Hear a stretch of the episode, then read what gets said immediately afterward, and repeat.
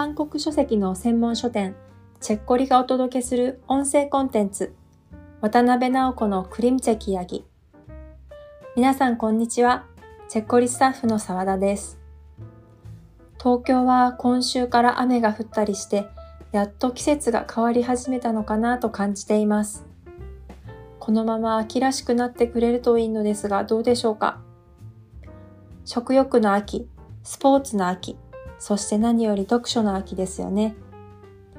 今回は韓国の市場の絵本のお話です。市場といえば鮮やかでいい意味でごちゃっとしていて美味しくて楽しい、そんなイメージですが、絵本ではどんな風に描かれているのでしょうかでは、なおこさんのお話をお聞きください。皆さん、こんにちは。渡辺直子のクリムチェギヤギ第17回をお送りします。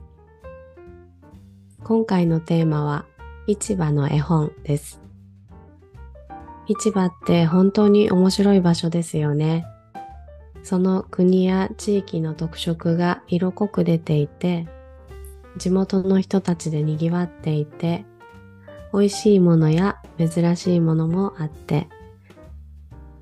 韓国旅行でも市場、シジャンは韓国の文化を体験できる魅力的なスポットの一つだと思います。ソウルだと洋服から雑貨、食料品まで何でも揃うナムデムンシジャンや食べ物の屋台がずらりと並んだカンジャンシジャンそれからあらゆる食材と漢方薬が揃うキョンドン市場などが有名でしょうか？プサンには韓国一の水産市場であるチャガレチ市場もありますね。今回はそんな韓国の市場のにぎわいを時空を超えて体験できるとても楽しい絵本を3つご紹介したいと思います。まず一冊目は、ハニネトンネ시장イヤギ。ハニの町の市場のお話という絵本です。小さな男の子が、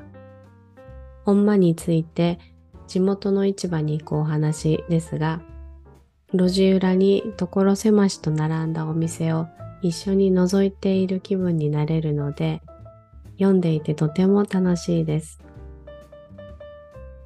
お店で売っているものについての細かい解説もあって、例えばごま油屋さんのページでは、ごまを測る道具や、ごまをいったり絞ったりするのに使われる機械、合わせて売っている穀物なども描かれています。男の子がそういう市場ならではの雑多なものを見物しながら、お豆屋さん、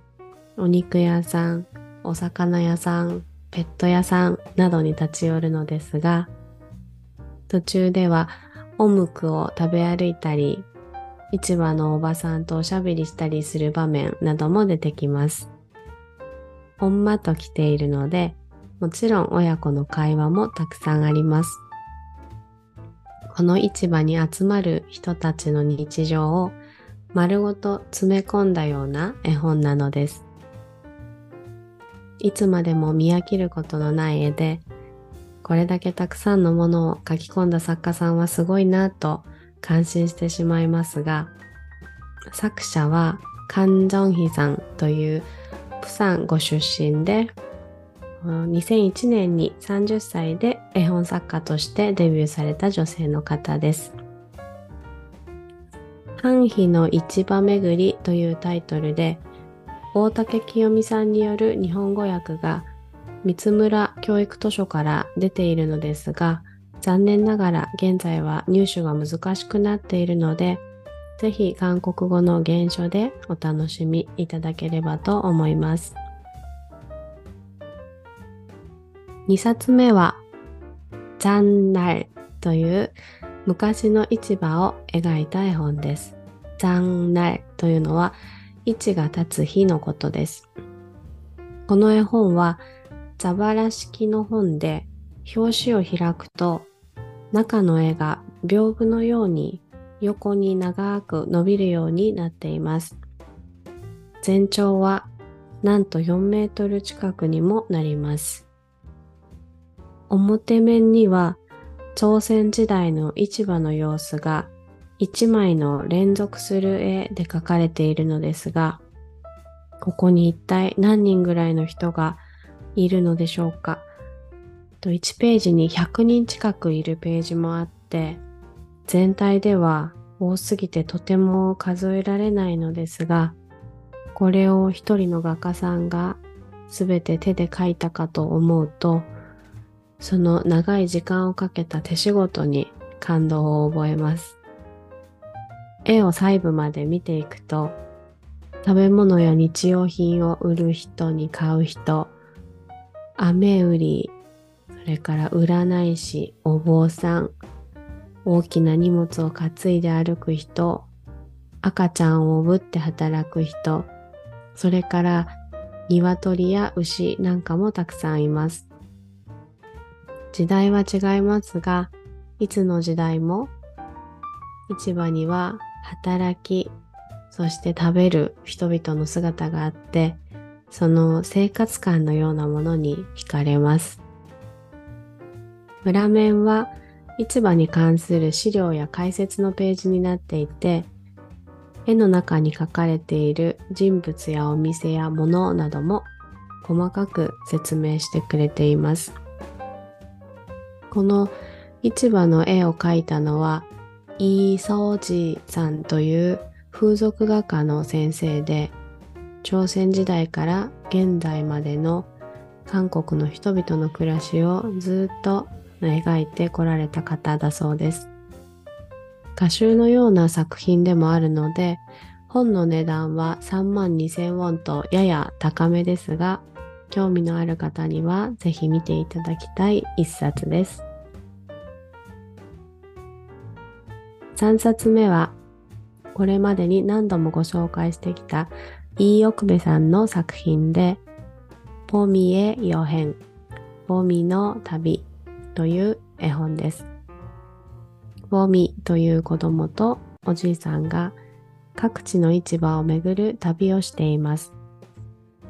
ある時、二人は38度線の開かれた門を通って北朝鮮の領土にあるクンガン山、ウォン山、ラジンなどの市場を訪れます。